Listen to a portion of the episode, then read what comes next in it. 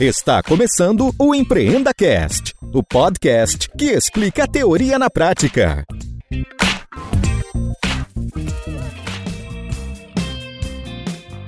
Esta temporada tem o apoio do patrocinador Verity, uma empresa focada em transformação digital e pronta para te auxiliar nessa jornada.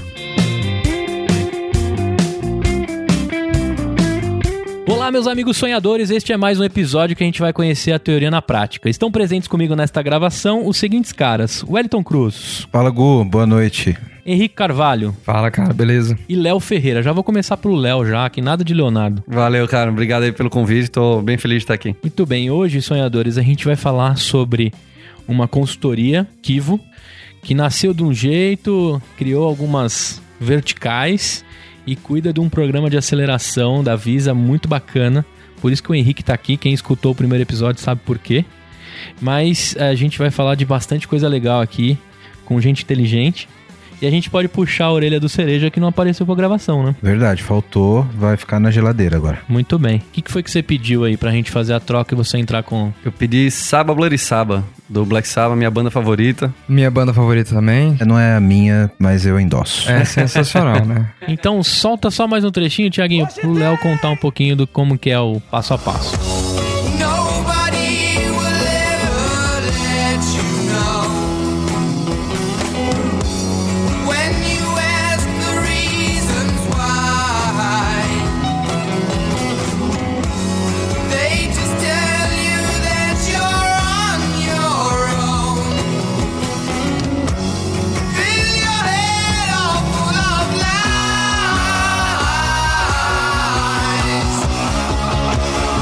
Léo, conta pra mim o seguinte, cara, o que, é Kivo? Kivo surgiu em Curitiba, né, há uns três anos mais ou menos.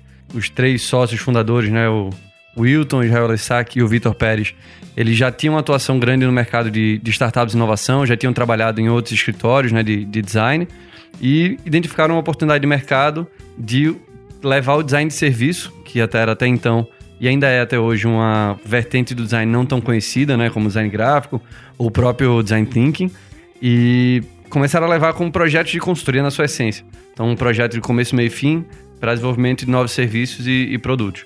Isso lá em Curitiba.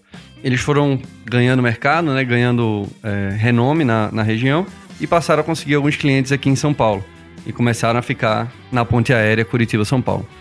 Isso fez com que virou uma bola de neve, foram pegando cada vez mais clientes maiores e fez com que a- o time da Kivo todo tivesse que vir para São Paulo para poder atender melhor a demanda eh, e as oportunidades que, que São Paulo tem, né? A gente sabe que, querendo ou não, é o centro financeiro e econômico do país, então tinha bastante oportunidade aqui. E aí foi quando veio para cá, né? Acho que na época deviam ser umas cinco pessoas mais ou menos, começando com os projetos de consultoria e inovação, né? Design de serviço. E aí foi tocando o resto da história, né? Foram surgindo novas oportunidades. Foi daí que surgiu a vertical de Corporate Venture, que é onde estão os nossos programas de aceleração hoje. Além do da Visa, né? Que é o que a gente vai falar. A gente já fez alguns outros também, como da, da própria EDP, né? De energia. Tem um com a comunidade judaica começando esse ano, é, de 2019. Muito porque foram necessidades que a gente foi vendo. A gente atendia grandes clientes, clientes do, do Cacife de Visa, Banco do Brasil, Samsung e afins. E a gente já tinha o contato com o mundo de inovação e de startups. Então a gente sabia, estava vendo essa distância entre os mercados. Então a gente começou a atuar com um projeto de, de aceleração, é, nunca como projeto de prateleira, né? Como tinha comentado. A gente sempre entende a necessidade do, do cliente da gente, vê se de fato ele precisa de um programa de aceleração, que às vezes um CEO, um diretor de produto e inovação, ouviu falar sobre o programa de aceleração em algum evento e aí quer replicar aqui. Só que a gente vai e chega né, ao ponto de dizer, cara, não é isso que você precisa. Para essa necessidade aqui que você tem, para esse teu contexto, vamos seguir por esse outro caminho aqui que faz muito mais sentido, vai te dar muito mais resultado. E aí, Léo, acho que é um ponto importante que você colocou. A gente tem falado aqui durante todos esses episódios do EmpreendaCast sobre startups, investimentos, programa de aceleração, mas a gente nunca detalhou exatamente o que é um programa de aceleração. Eu queria aproveitar esse teu gancho aí, se você puder dar um overview aí do que exatamente é um programa de aceleração, o que é tratado, como que funciona. O programa de aceleração ele é um conjunto de atividades e ferramentas para fazer com que as startups consigam, num período do programa, né, seja ele 3, 4, 5, 6 meses, é, como é a maioria dos programas, juntar recursos e conhecimentos que elas demorariam muito mais tempo para conseguir. Ou seja, É um conhecimento, por exemplo, para formação de time, né? Que às vezes o- a startup, quando ela, quando ela surge, é um cara que tem um conhecimento técnico muito grande, é um cara que coda maravilhosamente bem, tem uma ideia genial, mas ele não tem conhecimento de gestão de pessoas. Não consegue conversar com pessoas. né? Exatamente. Conversa em bits. É. Exatamente. É, então a gente vai entendendo esse tipo de necessidade e traz para startups, né? Preparação para conversar com fundo de investimento, por exemplo, não é uma coisa fácil. A gente sabe que, querendo ou não, depende da vertente que você tiver, é, dinheiro e fundo de investimento é uma coisa que a startup precisa, né? Ou ajuda ela na- durante essa caminhada. E tem muita gente que bate cabeça porque não vai preparada para conversar com o fundo de investimento. Então, dentro do programa de aceleração, a gente também passa por disciplinas como essa. né? Então, cada programa de aceleração vai ter sua característica, é, seja desenvolver mais a parte do produto e serviço da startup, ou preparar ela mais para o mercado, ou eventualmente internacionalização, como tem outros programas do mercado, né? Que são focados em internacionalização. Então, cada um deles tem um corte de startup diferente, né? Cada um deles tem uma característica do tipo de startup que eles querem trabalhar. Uhum. Então, acho que em resumo é isso. É um conjunto de atividades e ferramentas ao longo desse período para que a startup consiga, é como diria Juscelino Kubitschek, quase 50 anos em 5.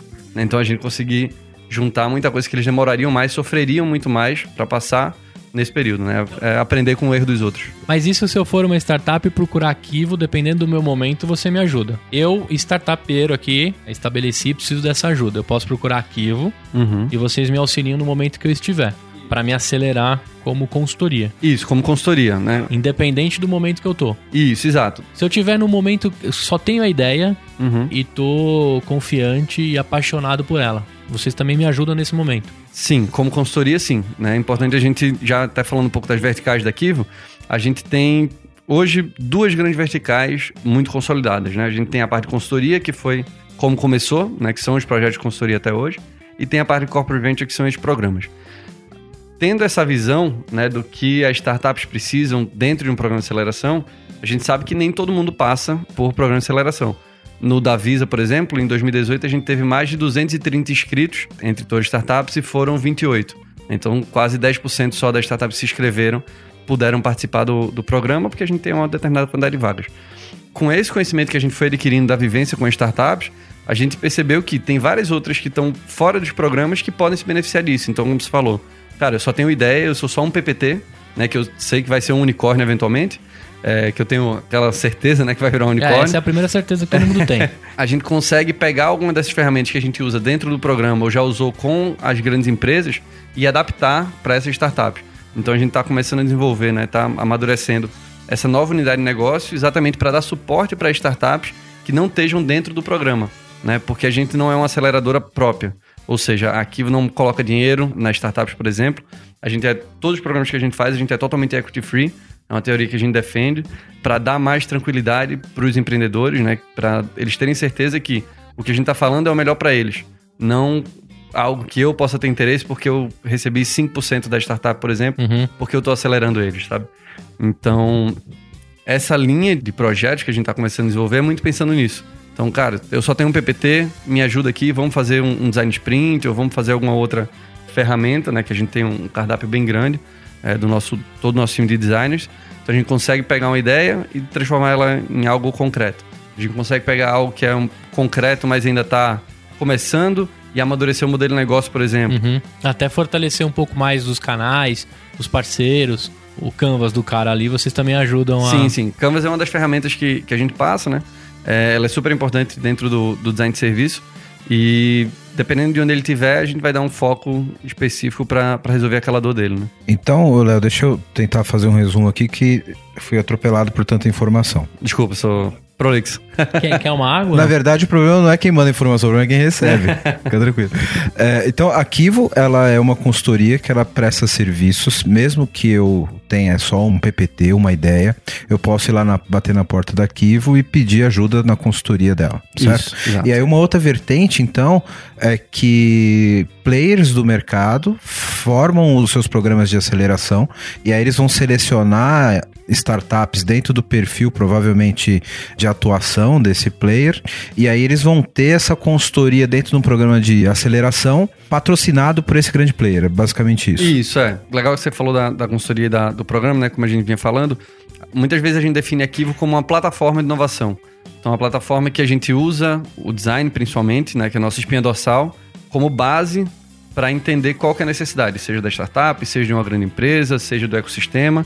E aí a gente vai trazendo e criando novos produtos. né? Então, assim, Arquivo, se a gente conversar de novo daqui a dois, três meses, com certeza vai ter coisa nova, porque a gente identificou novas oportunidades, eh, novas possibilidades né, para todos esses players de desenvolver novas atuações. O custo é acessível também, né? Porque startup, o cara não tem dinheiro muito no começo. Sim, um dos pontos dessa nova vertical é esse modelo de negócio, né? O que é que faz sentido pro cara. Não adianta a gente pegar uma puta ferramenta que faz super sentido para ele, se a gente vai cobrar um valor que a gente sabe que ele não tem, né? A gente conhece a realidade dos empreendedores, né? A gente tá com eles todo dia, a gente vê o quanto eles sacrificam financeiramente para isso. Muitos deles saem, né, de empregos super estáveis que eles poderiam ficar pro resto da vida, né, ganhando super bem, é, tendo uma super projeção para apostar nesse sonho e que ele sabe que ele não pode apostar sempre tudo, né? Porque às vezes o cara tem uma família, tem um filho. Boleto chega independente, você tá na empresa ou você tá na startup. Não é? É, se tem uma coisa que é bem agendada e não falha, é boleto. Quando a Cosmobots participou do programa, eu destaquei, né, que o papel da Arquivo foi muito importante pra gente. E você mesmo, Gustavo, recentemente viu uma apresentação nova da Ah, eu vi, Cosmobots. eu vi. Então você conseguiu ver o antes e o depois. Era uma nojeira antes. era, uma ideia, era uma ideia boa no pântano do Shrek, sabe? Aí a, Arquivo deu um talento naquela apresentação, O Henrique? arquivo foi essencial pra É. gente chegar naquele nível ali, cara. Entendi. E, obviamente, tem muita coisa a melhorar ainda, mas é. Foi com eles que eu aprendi que a melhor tradução pra design não é desenho, é designo. Ah, é? Já aprendi uma coisa nova Você vê? hoje. Então, às vezes você pensa que você vai fazer um desenho do que você faz. Não, você vai definir qual que é o propósito do que você faz. Design de serviço é isso. Storytelling, né? Também, tem, É. tudo tá relacionado. Dizem que Deus criou o mundo em cinco dias, no sexto dia nasceu storytelling. Tá vendo o quanto eu, eu já tô me posicionando melhor do que da primeira vez, né? Mas enfim, cara, é só pra dizer que realmente um trabalho que proporcionou a gente estar num nível de se sentir que cresceu os 50 anos em 5, né? E o Léo que cuidou da sua apresentação, porque tem uns GIFs lá dos momentos. Nossa, cara, eu adoro GIF. Se por mim eu parava de escrever, só me comunicava por GIF pra sempre. Quem, na verdade, essa última versão aí foi o Rafa que coordenou, com a assistência aí do pessoal. Não sei Entendi. nem se foi o Léo especificamente, mas acho que foi o Dil. não, não, eu- foi o Dio, é. O Dil as- ajudou um mais. outro membro lá da nossa equipe. E, mas o resultado foi muito bom, tanto que a gente é, tem conquistado bons resultados com essas últimas apresentações. aí. O Henrique teve aqui recentemente na empresa que eu trabalho apresentar a Cosmobots, né? Eu tô carregando a bandeira da Cosmobots aqui dentro. E a apresentação tava muito show, cara. Você é um cara muito talentoso, é um cara que eu admiro, mas, cara, você era péssimo de apresentação. que você tinha que isso. fazer o Chora PPT da. Perestroika. Isso, da Perestroika. O bom saber é que a gente melhorou um pouco. Não, e cara, não- é assim, também não dá pra ser bom em tudo, entendeu? Eu sou muito bom de comer, o resto eu sou péssimo em tudo. Foca no que é bom, né? É isso aí. Cara, agora o Kiver, Hilton Menezes. Grande Hilton. Nosso CEO. Ele é um dos caras que é designer de estratégia em si. Como é que ele atua lá no arquivo, né? Além de tocar o barco, assim. Porque eu acompanho ele, a gente é amigo de LinkedIn, né? Lógico, ele nem sabe que eu existo. Um dia ele viu lá um agitador de inovação adicionando, ele falou, deixa eu adicionar esse tonto aqui pra ver o que, que, que tá rolando. Mas eu acompanho ali, cara, que a Kivo, ela, não só pelo programa que a gente vai falar, né, da Viz, quem segue lá Kivo no LinkedIn, tem sempre as divulgações do que tá acontecendo, das startups que estão envolvidas, e sempre a figura do Wilton ali muito presente, né? O que, que esse cara eh, faz lá, assim, além de tocar, né? E deixar o escritório de pé? Ele é o cara que toca muito a visão estratégica da Kivo, né? Pensando nos três sócios, né? no- Nos três principais, ele, o Israel e o Vitor. Ele talvez seja o menos designer, entre aspas aí. Ele tem um background de trabalhar com TI, ele, né? Ele é de Belém, gerenciou algumas equipes super grandes lá em Belém. Então, se ele era de TI, ele era ruim de PPT também. Provavelmente. É, mas aí ele se juntou com outros designers e tudo deu certo. Os sócios se complementam. Isso. Talvez ele já fosse um designer e passou a se denominar designer quando encontrou né, o Lessac e o Vitor. Ele é o cara que dá essa visão estratégica, né? Ele tá sempre muito presente, então ele tem uma, uma atuação bastante comercial, né? De ir atrás de projetos, ele tem uma rede de contatos fantástica, então isso ajuda muito não só a Kiva em si, mas os programas de aceleração também, né? Porque muito do que a gente oferece no programa de aceleração é essa rede de contatos, né? Acesso a pessoas do mercado, do ecossistema, que consigam agregar para eles. Então, o Wilton tem muito esse papel também de sempre manter, é, como você falou, né? Tocar o barco, Uhum. ter essa visão estratégica. Ele é um cara super enérgico, né? Pô, empolga todo mundo. Você conversa com ele, você sai empolgadaço, assim, Muito né? legal, quero conhecer ele também. Vamos, vamos trazer ele aqui, com certeza. E que momento que né, na história da, da Kivo em si, a Kivo tem quatro anos, é isso? Isso, por aí. Que momento que começa o flerte com a Visa pra pegar tudo que vocês tinham de conhecimento de organizar a casa, né, das startups, receber logo um caminhão, né, descarregar um caminhão dentro de um programa pra vocês cuidarem de todos esses selecionados. Sim. Que momento que nasce esse flerte, né, Kivo e Visa? Foi o primeiro programa de incubadora que rolou? Foi o primeiro programa. A relação da gente com a Visa, ela começa desde quando era só consultoria ainda, né? Foi um dos clientes que a gente teve, que a gente conseguiu prospectar e entrou. Então a gente tem, não só além do programa de aceleração, tem vários outros projetos que a gente toca com eles, né, ao longo do ano, principalmente pelo time da consultoria também. E foi uma relação que ela foi amadurecendo aos poucos. Ah, tem gente da Kivo lá desenhando produto, coisas pra Visa. Não dentro da Visa, mas, por exemplo, a Visa às vezes vai se relacionar com algum parceiro do mercado. A Kivo atua como intermediador para ajudar nesse desenho de, de soluções. né? Ah, entendi. Tá. A gente tem várias atuações lá dentro, né? A gente foi construindo e foi, como eu falei, a gente identificou oportunidades, né? A gente em conjunto, né? Sempre cliente e, e Kivo, é, identificou oportunidades de desenvolvendo novas, novas atuações. E dentro dessas atuações foi um dos contextos que gerou os insights para começar a desenvolver um programa de aceleração. Né? A gente desenvolve o programa junto com eles desde 2017, né? então já são três batches aí de startups que têm passado pelo programa. E a cada turma a gente faz uma reanálise de tudo que passou, né? Para entender se o contexto que a vida tá. tá- Não só a vida, mas qualquer cliente que a gente tenha o programa, se ele é o mesmo de quando. de antes da- do programa de aceleração, ou se mudou alguma, é, algum alinhamento estratégico, alguma outra necessidade, para sempre ajustar um pouco mais. Então, o bet do, que o Henrique participou é, já foi diferente do bet anterior. Ah, ele é do segundo. Ele é do segundo batch de 2018, né? A gente teve um batch no segundo semestre de 2017. E aí depois é, juntou todas as duas trilhas, né? Que a gente chama. O pessoal do Start e do Growth. Né? O Growth é o pessoal que já está rodando, que já tem tração, já tem cliente, já tem um pouco mais de faturamento. E o pessoal do Start é o que está começando. Então sai desde o cara que tem um PPT, Uhum. né? Até um cara que está fechando o modelo de negócio, que está amadurecendo. E ainda vai precisar de um pouco mais de tempo para começar a tracionar. Então, o batch que o Henrique participou, que foi o segundo de 2018, é, já foi diferente do primeiro. Né? O que a gente vai ter, os próximos batches já vão ser diferentes do dele, porque a gente vai se adaptando é, não só à realidade do cliente, mas à realidade do, do ecossistema também, né? Então, a gente, o, o próprio ecossistema começa a se fortalecer, então o perfil de startups que começa a surgir tende a ser um pouco diferente também. Em 2017, a gente tinha outro nome, que era o Track, que era o equivalente ao Growth. Eram cinco startups tinha uma, uma divisão de, de empresas que tocavam o programa. Em 2018 a gente unificou e tocou essa, as duas trilhas em conjunto. Ah, entendi. A única diferença, e até já falando um pouco do, do programa, o Henrique pode depois complementar também com a experiência dele, é que o pessoal do Growth, eles vão pro Vale do Silício. Né? Eles Hum. passam um, um período lá no Vale, é, conversando com VCs, visitando empresas, conversando com mentores, é, também como parte dessa aceleração. Nem toda, 0800 pela Visa? a Visa banca é, esse período Animal. com eles. Você foi? Não, a gente passou no Start. É, a gente ah, estava no entendi. start. Bom, agora você pode ir pro outro. né? Agora a gente tá entrando no Growth, mas é, não vamos migrar para o programa, né? A gente não vai permanecer no programa. Cada batch ele se encerra, né? Então, assim, quem tava no start, ele pode se aplicar pro growth, mas tem que aplicar de novo, tem que passar pelo Não é Pitfest porque amigo seu, pessoal, vai no show que vai conseguir Não, passar. não. É, então, paciência, Henrique. Ah, mas a gente se encontra aí de outro jeito.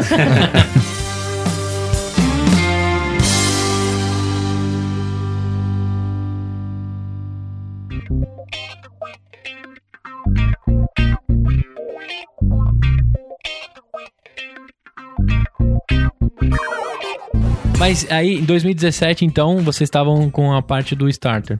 Do growth. Do, gro- ah, Isso, tá. que era chamado de track. Tá.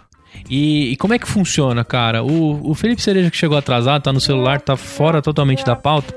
Ele tava bastante curioso pra saber como é que funciona um programa de aceleração, né? Tá aqui fazendo mímica agora. Antes de você me falar como é que nasce e como é que funciona, né? A Visa, lógico, deve ter pedido pra vocês um, um trabalho de mapeamento de fintechs. Sim. Teve, teve- a gente desenvolveu um trabalho com eles é, ao, longo do ano passado, né? É, que já era uma necessidade que a gente vinha sentindo desde o, desde o começo, para entender de fato um pouco mais desse mercado, que muda tanto, né? Ele evolui tão, tão rápido, principalmente pelo momento que o Brasil está passando. Então a gente fez, né? Divulgou há alguns meses esse mapa de fintechs, né? É fácil de achar no Google, tem várias matérias falando sobre alguns números, para ajudar a dar essa visibilidade, não só para a gente, né? Para gente dentro do, do projeto, do programa de aceleração, mas para o mercado como um todo. Né? Tem vários radares que, que vêm sendo feitos, não só de fintechs, mas de, de outras verticais também. Então a gente ajuda a fomentar ainda mais o mercado, né? Que é uma, uma coisa tão importante nesse mercado que, principalmente no Brasil, ainda está amadurecendo. E legal isso você falar da- do mapeamento, que a AB Startups, né, que é a Associação Brasileira de Startups, ela está fazendo um Startup Base. Então, ela está levantando todas as startups do Brasil, né, ela é como é, instituição oficial das startups no, no país. Se eu não me engano, já tinha passado de 10 mil startups mapeadas no país todo. Também, se eu não me engano, é startupbase.ab startups, mas é super fácil de achar também no Google. É, e ele dá toda uma quebra de verticais, né, de, de locais, nomes Nossa, é das um startups. trampo CSI, assim. Não, eles é uma, é uma instituição super importante pro, pro ecossistema, cara. Tem, acho que se você conseguir trazer alguém aqui seria super legal já tô no também. Instagram lá pentelhando. Boa. E, lógico, a Cosmobots não, não entrou no filtro de fintechs, né? É isso que eu ia comentar, que é, inclusive foi uma surpresa pra gente, porque como startup, você sai aplicando pra tudo que abre. Que é programa, ainda mais no O começo. não cara. você já tem. Exato. A gente já de- tem um doc lá pronto com todas as perguntas e respostas mais frequentes e a maioria parecida, a gente Ctrl C, Ctrl V. Compartilha com a gente esse doc.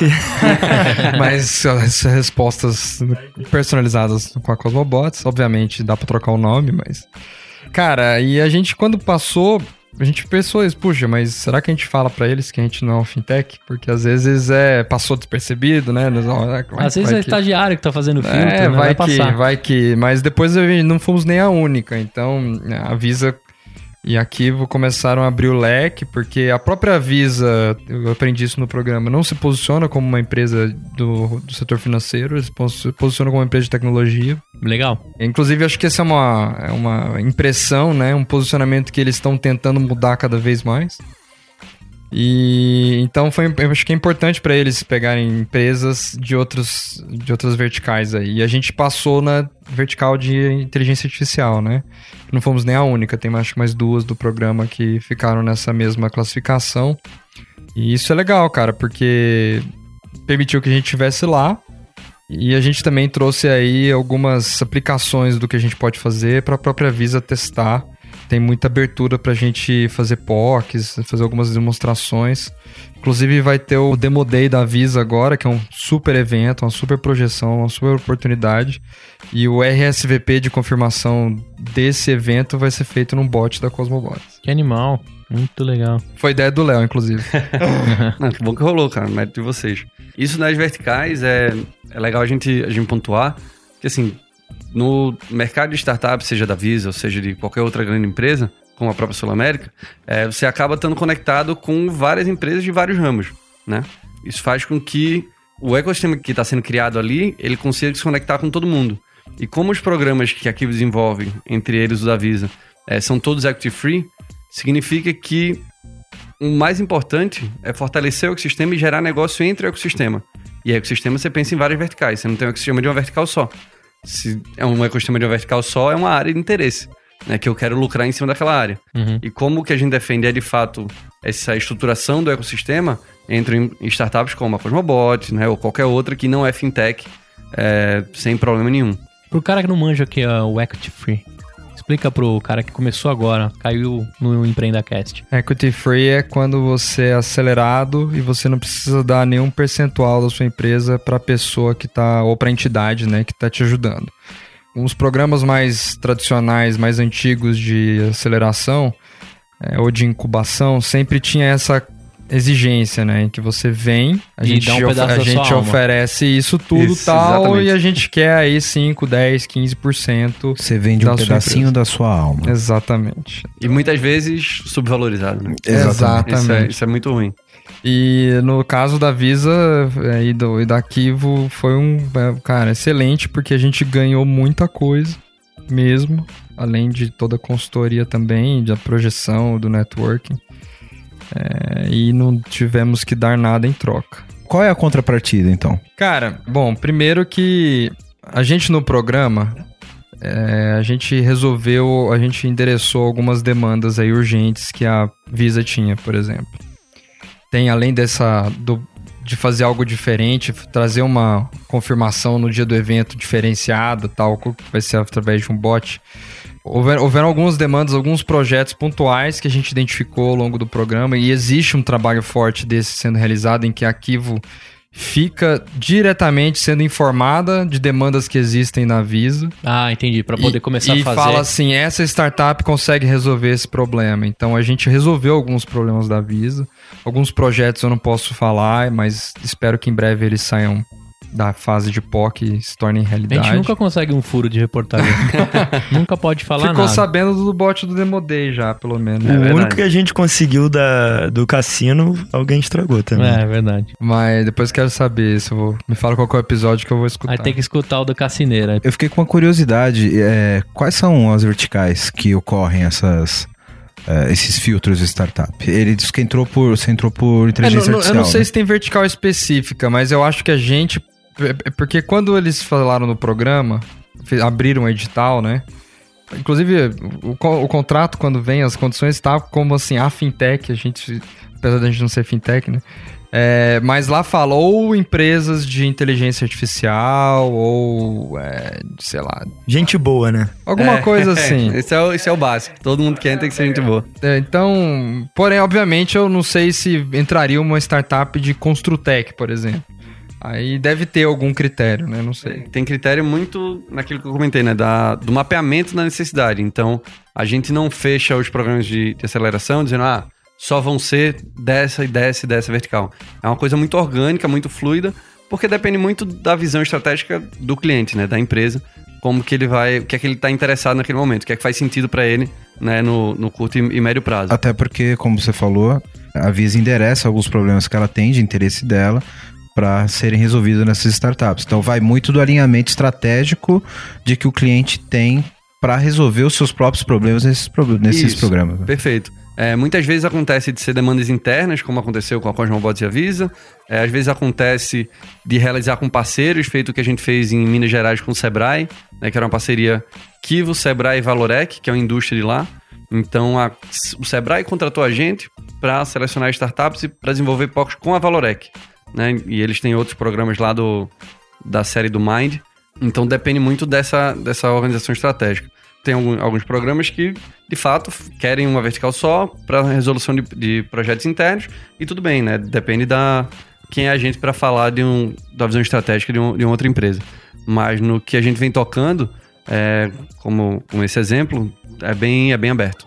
né? A gente acaba tendo alguns, alguns direcionamentos, claro, mas não é 100% restritivo. E falando do que a gente dá pra Kivo também, né? De troca de favor, porque não é só a Visa no programa, logo vai sair o bot da Kivo aí. Aí, Pra gente usar nos programas também. Então Ah, vira legal. um. re- Todo mundo começa a se retroalimentar. Fora o edital, como, como que são os próximos passos para as empresas é, percorrerem nessa, nessa incubadora e ter a Visa aí como parceira? Todo mundo se inscreve, né, através desse, desse regulamento, desse edital no site da Visa. Então também procura lá, Programa de Aceleração Visa, tem todo, todo o histórico aí de 2018, né?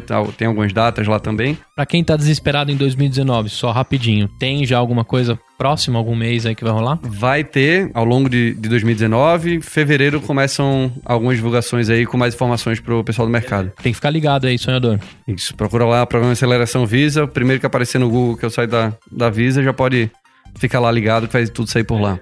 Aí na rede da, da Kivo também a gente divulga. Perfeito. Então todo mundo se inscreve, né, através do, do regulamento. E aí a gente vai passando por um filtro, né? Tem alguns, algumas etapas aí que a gente vai entendendo se os indicadores fazem sentido, se as verticais de cada um fazem sentido, é, até chegar no Pitch Fest, né? Que é o evento que a gente chama de apresentação de fato dessas startups para uma banca selecionada de startups que vão participar do programa. Então, no caso da, da Cosmobots, eles entraram no start do segundo batch. Foram umas 18 a 20 startups, mais ou menos, não lembro o número agora, é, pra gente selecionar 10. E passaram nove. Passaram 9, é. Então tem isso também. Ah, mas você lembra quantas inscrições tiveram? Cara, foram. Só pro batch dele, somando Start e Growth, foram umas 180, mais ou Ah, menos. entendi. Então rola a primeira, o primeiro filtro. Na média, né, até pelo- pelos números aí que eu falei, dá uns 10% entre todo mundo que se inscreve até o pessoal que entra no, no programa. Mas tem vários filtros aí internos que a gente vai fazendo, cada um tem seus critérios e tal, sempre pra gente manter a, a coerência. E como o Henrique falou, A gente até falou isso lá no, no Pitch Fest, né? Que a gente. Que o deles rolou lá no próprio Novabra, que é onde roda o programa, ali no e-work da Consolação. Não necessariamente são as 10 selecionadas, né? A gente vai vendo os critérios delas, é, e foi o caso de selecionar as 9. Depois disso, aí, essas nove, no caso do Start, e cinco do Growth, entram de fato no programa e vão tocando todas as, as atividades, né? E aí vai, eles têm uma quantidade gigantesca de mentorias, né? Só no, no batch da, no segundo batch da, que a Cosmobot participou, foram mais de 210 mentorias, né? Teve, tem bastante coisa, a gente tem É vários insano, talks. cara, é insano. Você não. É realmente. eu- eu justifico o nome. Você, você, é- você é acelerado. É tipo, pilhado o tempo inteiro. O primeiro mês é uma sabatina forte aí da Kivo. É, eles questionam qualquer coisa que você apresenta. Tipo, Mas tipo advogado do diabo total. mesmo. totalmente. Total. A ponto de você ficar puto. Cara, por que você me trouxe aqui? Você tá tentando desconstruir a minha ideia. Quer que passe a mão na cabeça, vai tomar café na casa de al- da, tua mãe, da tua avó, Exato. sei lá. É o melhor tipo de mentoria, cara, porque você apanha, mas é o lugar certo pra você apanhar, entendeu? Passa vergonha ali e você mesmo reconheceu o resultado disso aí, vendo como a gente tá se posicionando agora. E no nosso caso, especificamente, a gente percebeu que a gente tava precisando dar três, quatro passos atrás e a gente começou atrasado por conta disso, porque a gente. Eles já estavam pedindo algumas definições que a gente tava meio que longe de, chegar nelas e, e a gente teve que voltar, o atrasar um programa pouco. faz você acelerar. né? Exato. E aí a gente acertou o rumo e aí deslanchou, assim. Acho que agora a gente conseguiu correr atrás, né? E uma pergunta curiosa, assim, o cara que é sonhador, tem uma startup ainda tá no CLT. A dedicação tem que ser 100%, porque as mentorias são em horários comerciais, como que é? A gente vai encaixando as, as agendas e necessidades, né? É, a gente tem um, um book de dezenas de mentores de várias áreas. E assim, a gente pede que, né, como o Henrique falou, nesse primeiro mês uma dedicação bem grande, né? Porque tem muita coisa pra fazer, tem tarefa de casa, coisa que a- gente passa a tarde pro cara entregar no dia de manhã. E tem que tocar a startup ao mesmo tempo e tem que trabalhar de noite. Então, Uhum. acho que ele melhor do que, do que ninguém pode falar essa Ficou sem dedicação dormir. que foi. É pesado. Então, acho que resume bem. Os caras não vão fazer você chorar, Gustavo, à noite, se você ficar duas horinhas só na reunião, cara. Você tem que apanhar o dia inteiro. Não, eu tô perguntando isso porque ca- cada cara que tá ouvindo aí, né, o EmpreendaCast, tá num momento da vida. Lógico, a gente sabe que quando você tem um sonho, cara, é que você se estruture financeiramente pra você se jogar, né? Ou você tente, né, ir equalizando o seu CLT, seu, é, até no episódio do Moambator que a gente fez, o cara falava lá, a gente jantava duas vezes. Jantava do horário CLT e jantava do horário startup. até o dia que eles passaram a jantar uma vez só, porque era a empresa deles. Então, dependendo do seu momento, você tem que ter uma dedicação pra você entrar numa dessa, né? Não vai Sim, preencher sim. o formulário lá sem ter um compromisso. programas de aceleração como um todo, né, não só o da Visa ou da Kivo, por exemplo, eles são muito intensos. Porque, exatamente, eles juntam muita coisa num espaço de tempo pequeno e exigem essa dedicação de você, né? Tem vários programas no mercado que se você for ver, ele fala assim, cara, se você for de fora de São Paulo, você pode vir, não tem problema, mas eu preciso de duas pessoas aqui, 15 dias o tempo inteiro, ou Ah. um mês tal. Então, Vem, mas traz o colchãozinho, a gente tem um isso, corredor exatamente, aqui, você fica aqui. Exatamente. Né? Porque, assim, por mais que a tecnologia esteja aí para facilitar tudo que, que a gente pode fazer, reunião, né, conversa, você pode estar conversando com um cara na China e tal, ainda tem algumas coisas que, pessoalmente, é, roda muito melhor, né? Algumas ferramentas que a gente usa com, com as startups, é importante estar próximo, de discutir, de você interagir. Então, essa presença mesmo física é muito importante Entendi. né? A gente, e a gente cobra deles ao longo do, do programa inteiro, né? Pra, porque assim, tem muita coisa que, voltando ao tema que eu tava falando do, de ecossistema, né? Não é só o cara pegar lá, pegar um cardápio de mentorias e fazer a mentoria e depois ir para casa. Ele tá lá junto, né? A Cosmobot está muito lá. Então, interage com outra startup, interage com outra startup do prédio. Tudo isso acaba gerando negócio, acaba conhecendo gente, é, que é um dos, um dos grandes ativos também que a gente quer, que a gente quer trazer, né? A gente faz essa integração com eles. Sim, você liga que- as pontas também, né? isso. Não só de assim, cara, ó, conversa com esse aqui porque vocês são do mesmo badge, mas desde o começo a gente já identifica, ó, teu negócio tem sinergia com o dele. Vai lá e faz e faça um negócio, né? Faça um joint venture para oferecer é, serviço para outra pessoa, para outra empresa.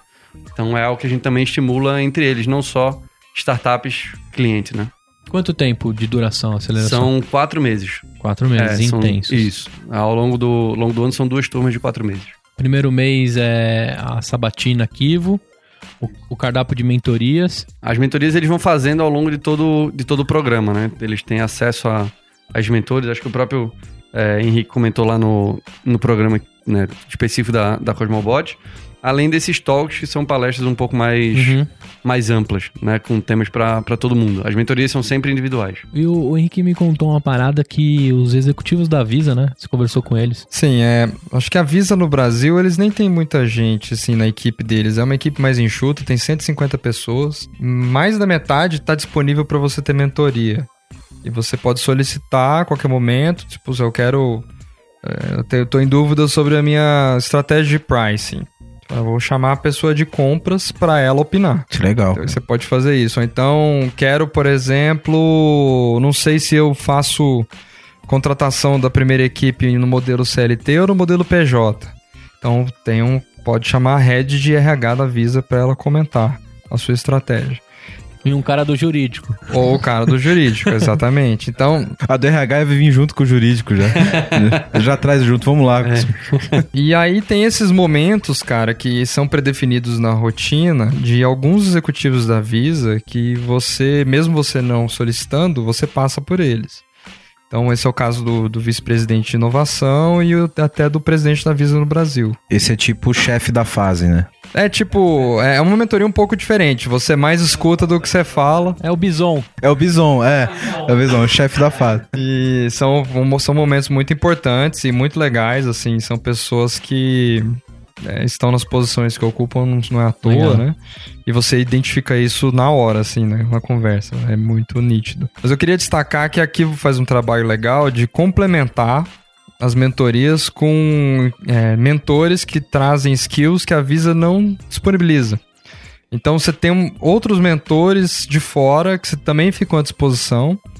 E a gente, por exemplo, teve uma recomendação muito boa de um mentor que veio falar de parcerias com o Léo Granja da Liferay, que além da mentoria útil, cara, gerou duas, três oportunidades de negócio pra gente.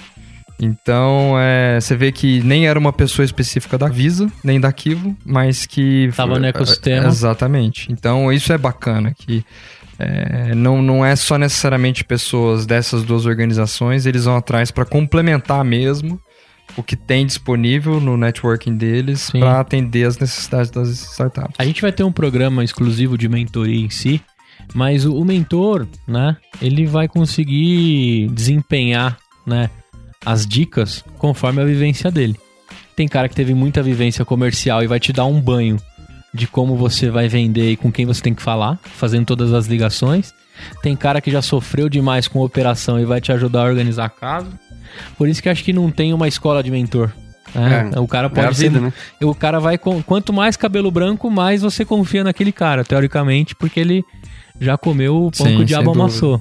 Isso que é legal. E vocês têm uma rede de mentores que podem auxili- auxiliar. Isso, Todos exato. colaboradores, por paixão. Isso, exatamente. A gente não, não paga nada pro, pros mentores, né? É, a gente tem não só os mentores do Brasil, né, que atuam né, no, no programa, o próprio Leonardo Granja, como, como o Henrique comentou, mas a gente tem parcerias também com outros mentores de fora do país. Então, a gente tem, a gente é parceiro da GSV Labs de São Francisco, é parceiro da Duco em Israel, então da The Bakery em Londres. É, então a gente consegue acessar também essa rede de mentores, né? Pra, por exemplo, a gente teve, é, o pessoal do Growth teve uma, uma mentoria com o Nathan Gold, que é um cara fantástico de pitch. A galera falou assim, se fosse, pudesse ter mentoria com esse cara todo dia, eu faria todo dia, porque foi fantástico, assim. É, então a gente, Animal. a gente amplia também essa, essa rede com base nesses parceiros que a gente vai... E é uma troca, né? Se alguém lá do Vale quiser algo do Brasil, a Kivo é a. Isso, exatamente. É um lance exatamente. de troca, né? É assim Exatamente, que- é é sempre uma parceria, né? Uma via de mão dupla. Sempre para fortalecer o ecossistema.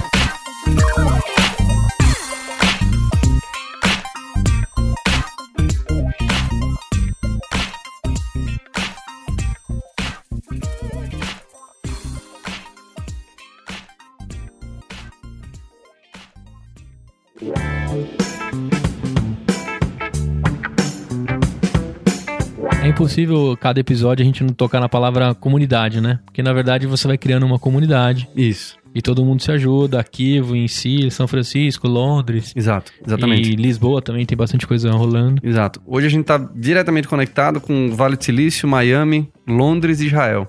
né? Então são quatro polos de inovação é, muito forte. E tudo isso a gente oferece dentro dos programas de aceleração, né? Para que as startups não tenham acesso só ao cara que pode vir atender Uhum. ele na- naquele dia ou naquele horário. Tá qualquer cara com Skype, você faz e conversa com. Esse com cara de. Miami, eu preciso falar com ele, que eu preciso trazer uma muamba lá, uma babá eletrônica pro meu filho. Mas todo esse relacionamento com as parcerias é o que dá origem a a Kivo como incubadora. Eu tava lendo um pouco sobre vocês. Vocês tinham uma diretriz mais de consultoria, vocês têm todo, igual que você tá falando, vocês precisam da presença dos incubados, até porque vocês usam bastante ferramenta visual. Isso, exato. E aí foi nesse momento de parceria que você pivota e começa a ter todo esse, esse viés aí de, de incubadora. Né? E As parcerias elas são muito importantes porque ajudam é, não só a gente né, pegar conhecimento de outros polos, como as startups, e os outros polos pegarem da gente também. É, a gente tem meio que a síndrome do de achar que ah, só porque o Vale do Silício é melhor, ou só porque é Londres é melhor. É, vira-lata, né? Complexo é, do isso, vira-lata. Isso, exato. Obrigado. Aqui a gente tem muita coisa para ensinar também, né? Um mercado ultra difícil, ultra regulamentado, né? Que é uma massa cinza, assim, desgraçada. É, principalmente no, dentro de fintech, né? Do, do- da vertical de fintech.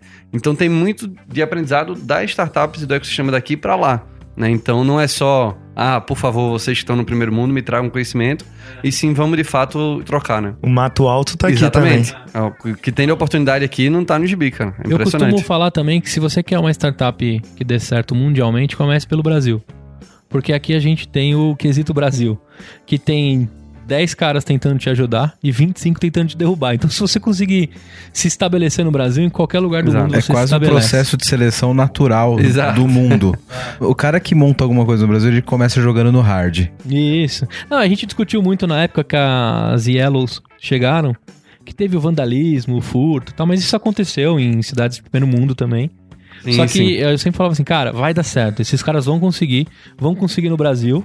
E depois você vai, você vai ver a curva de, de crescimento da, da companhia, porque testaram na, na principal cidade do Brasil, a mais complexa, deu certo e agora tem Yellow inaugurando a cada semana em uma Se cidade. o cara consegue botar um Yellow em São Paulo, em Barcelona ele faz com o pé nas costas. É, bota o estagiário, só o estagiário Bota- faz, né? É, tranquilo. Pô, cara, eu vou, vou chorar aqui, gente. Eu tô, tô você tá falando, eu tô fazendo um filme aqui de tudo que já aconteceu. Nossa, realmente é, não é fácil, não. Mas... Por exemplo, na Cosmobots, se você puxar nos logs, eu aposto o meu rim que tem lá, Palmeiras tem Mundial, alguém perguntando pro seu bot. Isso é coisa do brasileiro, Tem coisa velho. pior, cara. Tem Entendeu? coisa pior. Não, você até falando, não é um bot nosso, mas você pegar, saiu na mídia aí, o, o, chatbot da Magalu, da Magazine Luiza, que é a Magalu. Ah, que tava Pô, rolando isso é- assédio, né? É, cara, a quantidade de assédio sexual que ela, que ela sofre é brutal. Eles estão tendo que treinar a, a NLP do, do bot pra, ser, pra saber responder assédio, cara. Ai, Nossa. É, é, é é- é tipo meme, é foto, é coisa, é nude, é qualquer coisa que o bot tá recebendo ali. É, deve ser uma maluquice, cara.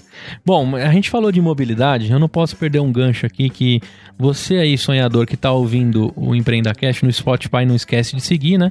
Mas se você tá dirigindo aí pelo trânsito caótico de São Paulo, você vai precisar estacionar. E se for zona azul, você tem que baixar o Zoom, que é o aplicativo que a gente conversou do André Bruneto, que ele vai facilitar a sua vida para estacionar numa vaga de zona azul. Mão na roda, hein, Gu? Mão tem na aqui no meu celular, tem o app do, da Azul. E, cara, onde você estaciona, a mão na roda, não dá palma, maravilha. É isso aí, momento Milton Neves só, mas a gente vai voltar pra pauta. Eu não podia perder o gancho na mobilidade, eu como comercial que sou, né? Importante, né? Como a gente falou, o boleto chega.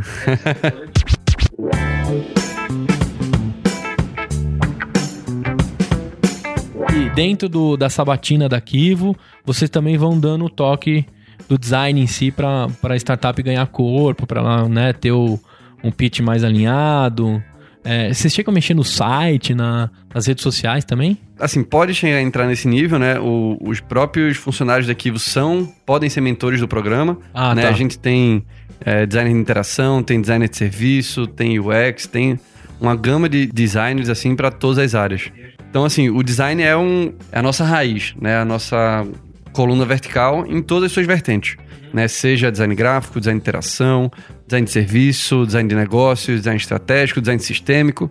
O que você pensar de design, a gente consegue, consegue cobrir. Animal. né? E aí, muito do que, que ele comentou, da importância de estar é, presencialmente, né? O, o design, ele se beneficiou muito da tecnologia, mas ainda é muito importante aquele olho no olho, você tá junto, você discutir, tá no mesmo ambiente, né? Surge muita coisa desse acaso, né? Que tem muita gente que chama de serendipity, que é pô, a chance de surgir uma ideia legal simplesmente por causa do acaso, porque você criou um contexto para aquilo ali surgir. Sim. E terminado o programa, né? Agora a Cosmobots encerrou, né? Um dos ciclos. Como é que fica a relação com a Visa? Ainda continua monitorado pela Kivo? Eu entendi, né? Vocês continuam em contato fazendo ligações. Mas termina ali um desmame com a Visa ou eles continuam entendendo que dentro das startups que passaram por lá tem uma que pode atender eles numa num segmento? Como é que fica essa relação? A relação ela continua, né? Independente do programa ou não. O Henrique vai experienciar isso assim que de fato acabar, né? O, Uhum. Ah, tá acabando. o programa seu. tá acabando, é. Aham. Acaba, acaba em breve aí com o Demo Day. Mas mesmo dos batches que já passaram, às vezes a gente vai lá para outras reuniões e encontra alguma startup que já passou pelo programa em reunião com a Visa que a gente nem sabia de alguma frente que surgiu. Né? Então eles acabam entrando na, na dinâmica da Visa. E aí é uma relação comercial entre eles, né? Já Legal. são, são é, empresas maduras que amadureceram ao longo desse processo e vão tocando sua vida. A gente vai sempre dando suporte quando precisa, né? A gente mantém é, o contato com eles, não só para o mapa das fintechs, né? Que, que a gente comentou mais cedo, é, mas o próprio acompanhamento para entender como é que eles estão evoluindo, como que o programa ajudou, como que a gente consegue ajudar mais. É, mas aí eles vão tocando com, com a Visa. Segue. A Visa segue- tem muitas portas abertas, né? Existe alguma avaliação no final do programa, assim? Alguma informação que a Visa exige sobre o final, do tipo, esse cara vai voar, esse aqui talvez não tenha tido um desempenho tão grande? Existe um processo de avaliação ou não? É, cara, tá aqui o conhecimento, agora segue tua vida e a gente vai te acompanhar. Como funciona? É, é muito mais um, como você falou, um acompanhamento, né? É um. O Pitch Fest, lá no, no começo, quando eles são selecionados para entrar no programa, é, na verdade, o começo de um relacionamento que perdura, né? Seja. Aí vai depender, lógico, das duas partes, da visão estratégica das duas partes, mas eles têm portas abertas, né? Não só com a Visa, mas com as outras, os outros programas também, de manter esse relacionamento. É algo que a gente também estimula, porque não é um projeto de começo, meio e fim. né? Você está acelerando uma startup que a gente espera e torce para que tenha uma vida longa. Então não é porque, pô, ah, só vai fazer projeto nesses 3, 4, 6 meses. Cara, ela daqui a 2, 3 meses pode estar em outro patamar que vai ser muito mais relevante. Então, todos se mantenham no- nos seus radares é, para quando surgir uma oportunidade, tá todo mundo pronto para isso. né? Então é muito mais o começo de um relacionamento, não tem o término né, do, desse relacionamento. Ah, e é uma bela credencial pra startup usar, né? Esse selo, né? Tem até um selo mesmo. Tá, tem um É, selo. A gente usa esse selo nas apresentações. Você vê que existe um nível de exigência, sim. É, só comentando aí da minha visão de acelerado. Inclusive, algumas startups que não cumpriram algumas exigências, como por exemplo as que estavam mais embrionárias, que estavam ainda em estágio de PPT, elas nem vão participar do Demo Day, certo? Então você mostra que realmente é um negócio que, tipo, você, você vai avançando à medida que você vai entregando. Mas essas startups, elas não vão ser abandonadas. Elas têm a oportunidade de apresentar no próximo Demo Day, caso elas consigam entregar um MVP no meio Ah, tempo. entendi. Então é muito bacana isso, porque, cara, é, é muito difícil você pôr um negócio no ar, né? Você começar. E mesmo com toda a ajuda, com tudo isso e tudo mais, às vezes você acaba não conseguindo no tempo que você precisa porque teve problemas pessoais, ou então não achou a pessoa certa. Existe um zilhão de pepinos aí, né? Que a gente tem que lidar todo dia. Então é bacana ver que esse relacionamento ele, ele, ele, ele, ele existe.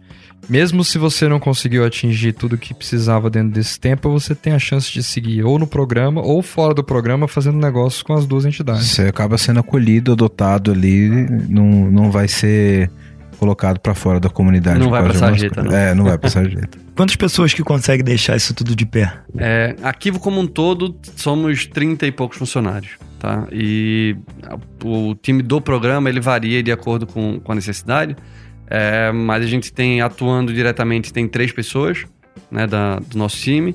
E Você tem- é o líder desse assunto, Isso. Exato, exatamente. Desse programa, né? A gente tem a Clara Bidorini também, que é a Head de Corporate Venture, então dá a visão estratégica dessa vertical, né?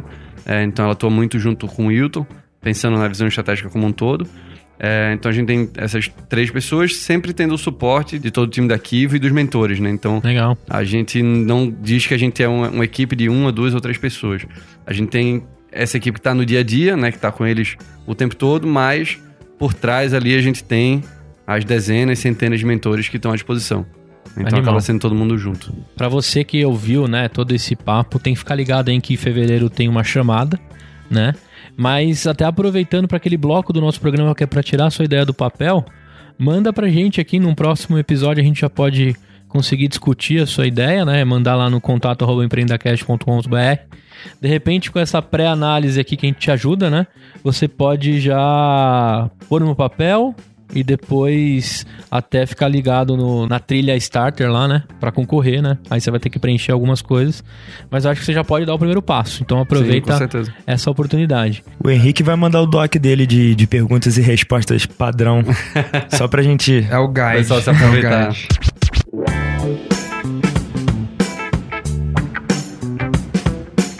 Cara, se eu quiser trabalhar na Kivo lá, estão buscando profissionais, como é que tá o momento da Kivo aí pra quem ficou animadão com a consultoria? Cara, a Kivo cresceu muito em 2018. Tem até uma foto que a gente mandou lá no grupo do WhatsApp, que a festa de fim de ano de 2017 tinha 7 pessoas.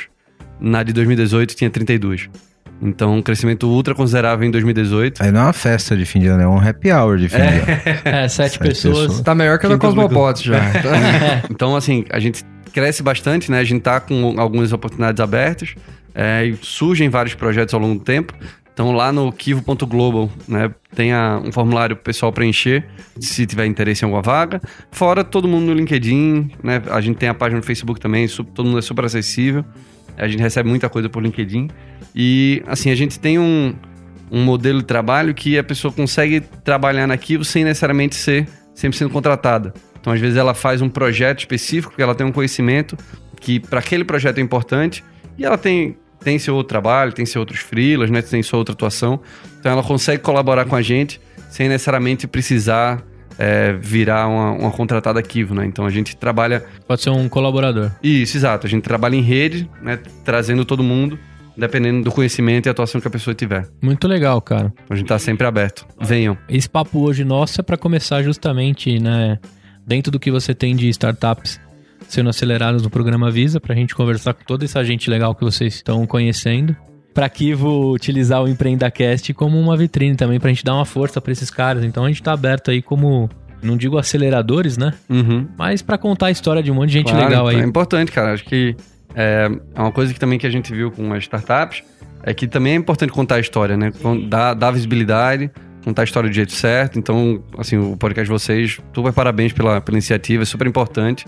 É, nesse amadurecimento que o mercado tá passando, a gente precisa de cada vez mais iniciativas é, feito essa, né? Legal. Então, Além do. PPT do Henrique, ele tem agora um, um episódio no Spotify que ele pode encaminhar. Cara, dá uma olhada aí, ó, como nasceu a Cosmo Claro, eu sou eternamente grato por isso, cara. Ó, além do, do prazer de provar aquele, todas aquelas opções de, de gastronomia e cerveja que tinha. Né? Confie sempre num gordo, cara. Ele sempre vai te botar numa boa.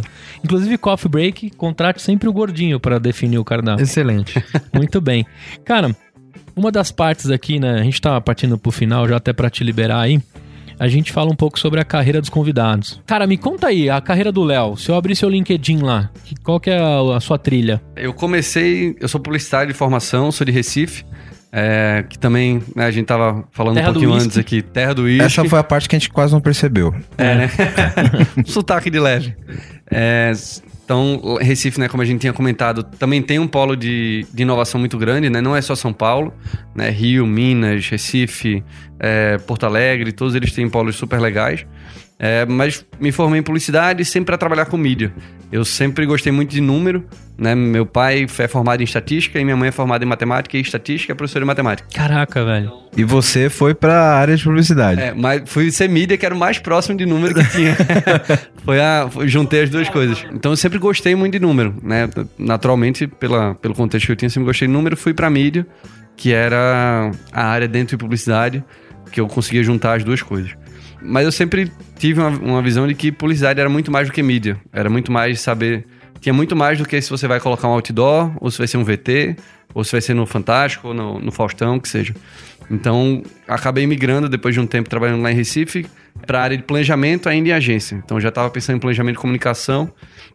E aí fui ver que falei, pô, planejamento de comunicação é um pedaço do planejamento da empresa. Então eu quero começar a trabalhar com desenvolvimento de negócio, né? Ver a empresa como um todo. E aí fui fazer pós de gestão empresarial, fui começar a me envolver com isso e saí de agência para abrir o Albi. Quando a gente abriu, eu e meu sócio Cláudio, a gente estava começando a conhecer eh, design thinking e suas vertentes e a gente abriu um estúdio de design thinking. Era basicamente isso. E eu lembro que meu pai perguntou assim: "Filho, o que é que, que, é que você vai fazer?" "Ah, vai ser um estúdio de design thinking, pai." "Mas o que é que é isso? O que é que você vai fazer?" Ah, não sei. A gente vai descobrir no meio do caminho. É, alguém vai trazer uma dor, um problema e eu vou desenrolar. Deixa eu mostrar pra exatamente. você esses post-it, pai. Vem cá. É isso. Tô ajudando a 3M aqui a aumentar os lucros dela. e, e aí abriu o Albi, é, e aí a gente foi, cara, aprendendo no dia a dia mesmo, né? Seja, seja sobre é, design thinking, design de serviço, foi lá que eu conheci. Num curso, inclusive, do Érico, que é diretor de inovação da Visa hoje. Depois os caminhos acabaram é, se cruzando. Então foi uma coincidência bem feliz. E a gente atuava lá levando é, o design como solução para os problemas, né? Lógico que Recife tem empresas bem menores do que São Paulo, mas eu vejo certa sintonia aí do que a Kivo faz hoje, de como a Kivo começou, com o que o Albi era na época. É, também fico feliz de, eventualmente, as coisas terem se, se encontrado.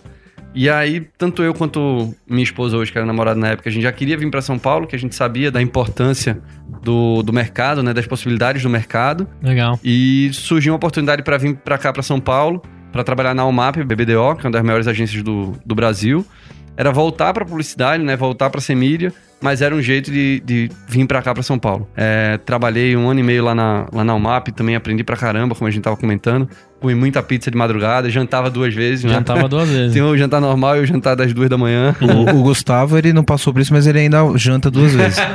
Tomo duas vezes café também. Então passei um ano e meio lá e comecei uma pós em design de serviço lá na Universidade Positivo, que originalmente é de Curitiba, mas tem o curso aqui também, porque queria né, voltar para essa área. Tinha, quando estava com a Albi lá em Recife, ajudei a organizar o, o Service Jam, que é como se fosse um Startup Weekend só de design de serviço. Fui mentor de Startup Weekend, fui mentor de algumas startups. Então, eu queria voltar a essa área de, de criar serviço. É, tudo a ver com o DNA da Kivo atualmente. né? Exatamente, exatamente.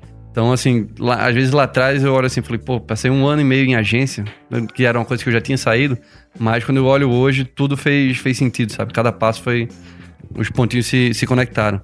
E aí comecei essa pós de serviço, queria voltar a trabalhar com, com desenvolvimento né, de produto e serviço, e fui trabalhar no Carrefour, no e-commerce do Carrefour, como é, gestor de produto, né? Era PO de fato. Foi lá que eu conheci os DevOps, é, interagia com eles todo dia, é, pro bem e pro mal. Amor e ódio, né? Amor e ódio, cara. É isso aí, mas é isso. Imagina varejo, então, Cara, como é tenho que uma era. dica, um seja pequeno amigo do arquiteto. Sempre. É, né? Sempre importante. Paga breja pra ele, esse cara vai te ajudar a desenrolar algumas coisas. É, tinha, tinha a vantagem que o pessoal do Carrefour era super gente fina. Quem estiver ouvindo aí, um abraço, saudade. É, então, gostava muito lá do, do, do Carrefour exatamente por isso, por pegar um projeto, né? Pegar uma, uma feature que a gente estava começando a desenvolver e conhecer toda a parte técnica, começar a desenvolver, estruturar tal. Então, foi a minha primeira entrada real no mundo da tecnologia, né? É, e aí conheci algumas coisas que nem imaginava conhecer antes, é, seja termos técnicos, de cloud, que era uma coisa que eu não conhecia tanto, mas tipo, me, me amadureceu muito como desenvolvimento de, de para desenvolvimento de produtos e serviços. E aí depois dessa da experiência lá na no e-commerce Carrefour, comecei a conversar com o pessoal da Kivo e aí fez sentido, né, esse, esse movimento que eu fiz de começar a ser gestor da, dos programas de aceleração, exatamente trazendo essa essa ajuda na, na parte de produto, né? Além da parte de, de gestão. Animal. A própria Neomode, né, da Fabíola que, que tá aqui, que vai falar já já, ajudei o pessoal né, em alguns momentos. Né, eles estavam com a dificuldade, ah, puta, como que eu organizo minha, minha sprint, como é que eu faço com, com as histórias que eu tenho que desenvolver e tal. Então a gente sentou lá com o Dani e com o João, é, ajudou um pouco. Então, foi aquilo que eu falei, não só. Não, a gente não tem só os mentores né, do mercado e da Visa, né, nesse caso, mas a, pró- a nossa própria expertise. Então a gente acaba atuando como mini mentores aí em alguns momentos também. Eles são os o quinto, sexto, sétimo, oitavo Beatle, saca? Tipo, é- é- complementam a equipe quando você precisa. Além de tudo isso que a gente já falou durante o programa. Tá certo. E muito bacana, cara. Acho que dentro do, do, do propósito do EmpreendaCast, né? Que o Henrique participou do primeiro, que era uma iniciativa lá, um sonho, né? É, eu falei pra ele no episódio, falei, cara, eu quero me divertir e conhecer gente legal. Conhecer você é uma das coisas mais legais aí no Empreenda Cash. A gente vai, a Obrigado. gente vai trocar muita figurinha aí no decorrer desse ano. Com certeza. E muito bacana a história. Estamos sempre à disposição, cara. Eu, Arquivo, né, o programa, o que vocês precisarem. O Wilton vai gostar abertas. desse episódio, ele vai gostar tanto que ele vai falar assim, cara, deixa eu ajudar o EmpreendaCast. tá, fica à vontade, Wilton. Esse recado é pra você. Olá, chefinho. Jogaram a pressão pro teu lado, hein?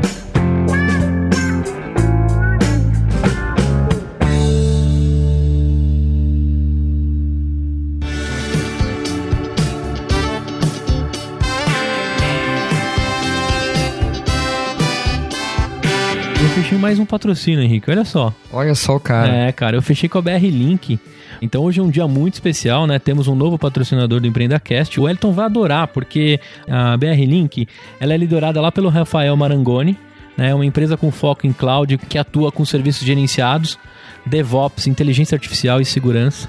Em 2018 eles foram reconhecidos como parceiro premier pela AWS. Você que ama tanto. Cara, não dá pra falar de inovação sem falar de cloud, né? Aí, Tudo a ver, tá DNA do EmpreendaCast. Muito bem. E só pra você entender o que é isso, né? É o maior nível de parceria com a AWS. Fala aí, Henrique. Eu ia comentar, Gustavo, que você vai ter a oportunidade de conhecer o Wilton no Demo Day da Visa, já que você é um dos convidados da Cosmobots. Aí. Olha só. Estará lá presente naquele dia. Tô esperando o robô pedir meu RSVP. Isso aí em breve vai chegar lá. Vou entregar cartão pra ele na caruda, tá? Uma das coisas que o empreendedor tem que ser, cara, é cara de pau. Demais. Se você ficar quietinho, você não vai conseguir nada. E eu vou lá encher o saco do Wilton, viu? Wilton, me espera. Dessa daí, cara, eu enchi o saco do Alan Oka, que foi o cara que fez a ponte pra eu ter essa parceria lá na BR Link. Ele me disse uma parada bem legal e diferenciada, né?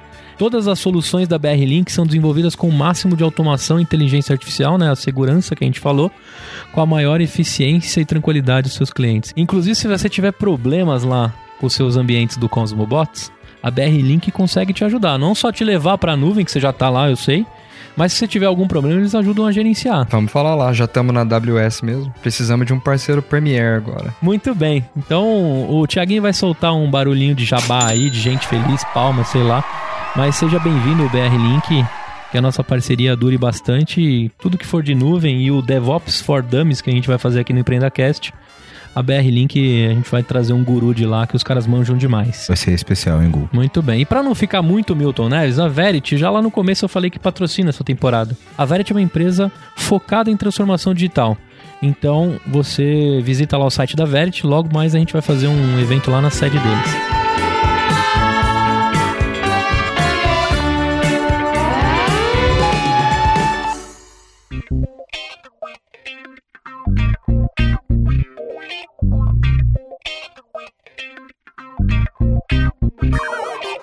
Eu vou agradecer você, Léo, com todo o carinho possível pelo Henrique por ter apresentado, ter trazido já mais gente legal pra gente conversar. Então, depois desse episódio vai ter mais um legal já do ecossistema aí que a gente é, desse network que a gente construiu. Obrigadão mesmo, cara. Eu vou te liberar aí que você tem horário também, né?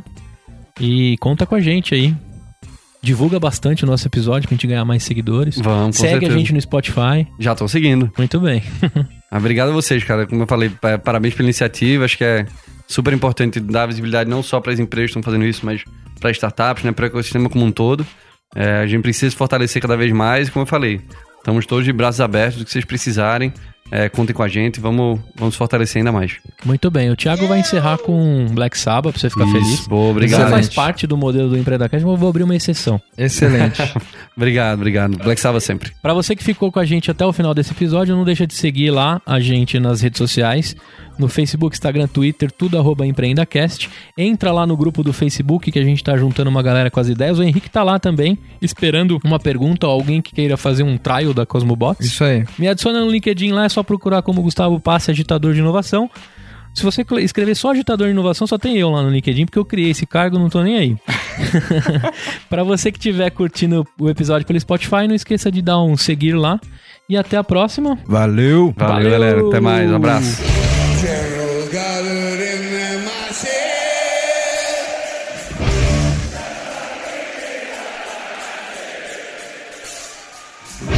Evil-minded plot destruction.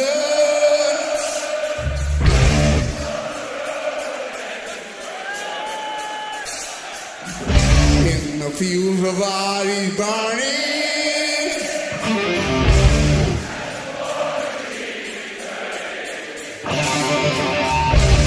And hatred to mankind.